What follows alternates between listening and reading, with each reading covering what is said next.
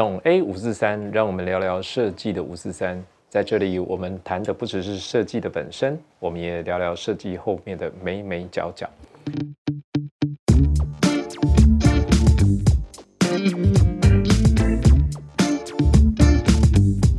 今天我们来谈一下早午餐。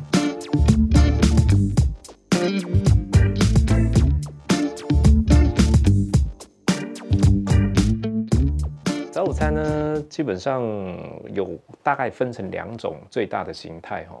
第一种呢叫做早餐店，好，它本来就是一个早餐店，后来呢因为营业的时间拉长，结果变成了早午餐，好，这个我们叫做第一类型，早餐延伸为早午餐的。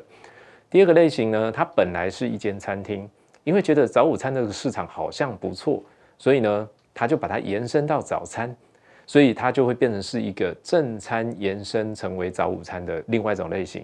那这两个类型呢，它有很大很大的差异。我们先来谈第一个类型，叫做早餐延伸为早午餐的。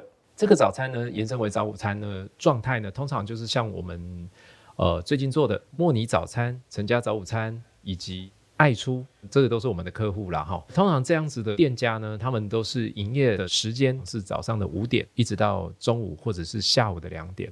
那为什么会变成这样呢？他们是为了要延长店租用的可用性。今天既然已经租了这个空间，那我就希望它可以有最大的发挥，做更多的营业时间，然后让我的营业额可以增加。所以呢，为了要延长早餐。索性我就开到下午两点，有的甚至到四点都有可能。我连下午茶都一起做了。那所以它会从本来传统的早餐演变成为正餐，加入一些正餐的元素，但是它的价格会比较低。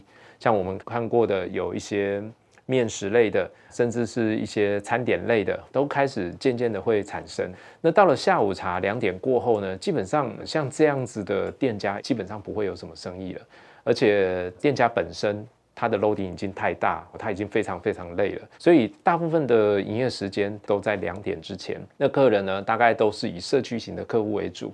回到这间早餐店呢，他不是因为住在附近，不然就是会经过这间早餐店，或者是呢在这附近上班的人。所以设计的重点，我们会是在门面以及在吧台整体的感觉，让人家觉得很干净、迅速。哦，毕竟我每天都会过来，我拿一份早餐在这边。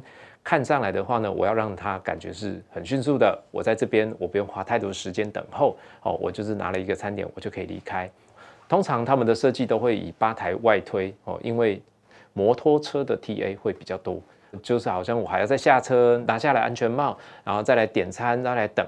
好，通常这样子的 TA 呢，它会比较特殊一点，所以它前面呢通常会摆很多已经做好的这些餐点。那当然，到了午餐的这一段呢，客人就会走进去。那你可以去观察像这样子的店家，他的客群的差异性哈，从早上的五点一直到上班之前的九点十点，这边的客群呢，大部分骑摩托车或者是开车下来拿个东西就离开的，这样的客群大概占八成。接着哦，到了十点到十二点或者是到两点，通常就会在这附近的上班族或者是呃妈妈带着小孩。我来这里吃顿饭，哦，然后就离开的，所以呢，它客群的差异其实是蛮大的。通常呢，它会有实用性为主。那在行销，我们就会以在地客或过路客居多。这个就是从早餐延伸到早午餐，它的重点。那我们来讲第二个，叫做正餐衍生为早午餐的。就是我本来是一间餐厅，从餐厅的角度切入市场，基本上像这样的店家，它的面积会比较大一点。像我们做的二楼餐厅哦，就是一个蛮标准的类型。它一开始是本来是做美式汉堡，或者是做美式的餐点，诶，后来觉得说我可以做到早餐，那我们就是把时间延伸到早上八点，那从八点一直做到晚上，哦，它的打烊时间是晚上十点，所以在这么长的时间之内呢，各式各样的客人都会过来。但是他在讲的时候，他会以早午餐当成是一个主要的行销模式，所以呢，后来他的模式大概就是，哎，我做了正餐，后来发现早餐的需求其实蛮高的，所以我把它延伸成早餐，所以它营业时间大概会是早上八点一直到晚上的十点左右，大部分的客人用餐的时间会比较长，也就是属于比较悠闲在用餐的人，哎，像我们上次有一个。Podcast 讲到的，我今天可以在早上九点，大家都在上班的时候，我在这里吃饭，哦，这是属于贵族型的，哦，我不用上班，哦，我在这里很悠闲，我在这里打卡，所以呢，他像他们的需求在这里的时候呢，它的设计重点就会变成是在空间的内部。所以这个空间的内部必须要有自己的记忆点跟自己的风格。吧台呢，通常都会在里面，在厨房的附近。它的功能是酒水吧台以及送餐口以及服务动线。好，它的空间会大部分让给客人，好，让客人呢去做一些打卡啊，或者是诶很舒适的空间。有的是友善宠物，甚至有的有庭园、有造景，哦，装修的部分会更多，会成为完美的打卡店。这个是属于正餐延伸成早午餐的这种模式。那这两个呢，它会有什么差异呢？从最基本的差异就是，第一个它是以餐厅为主，另外一个它就是以外带早餐为主的延伸品。那所以呢，在座位的本质上它就会不一样。好，我们刚刚在讲的以早餐延伸出来的呢，它的座位就会比较狭窄哦，比较简便哦，它的投资成本也会比较低。那以餐厅为主的话呢，整个座位的品质就会变得比较高，可能要有沙发、比较宽的座位，或者是大的长桌，或者是更漂亮的装潢。以餐厅为主的话，它的座位数大概会一平换一个座位数。如果是以早餐店为主去延伸成早午餐的话呢，它大概是零点七平会换成一个座位。所以两者呢，其实他们都在做一些跨界的事情，就是早餐不早餐，正餐不正餐。那大部分呢，却又以早餐或以正餐为主。哦，这是一个非常矛盾的，这就是叫做 crossover 跨界。那以早餐为主的，还是必须要去强调你快速干净这件事情，因为你毕竟还是以早餐为主，只是你延伸到午餐这一块。那以餐厅为主的话呢，它就必须要以餐厅的设计模式，只是因为它加入早餐跟一些主题，所以我们在设计上的时候呢，就是必须要注意到它一开始的定位到底是什么。好，你不能把一个早午餐哦，像我们讲的模拟厨房。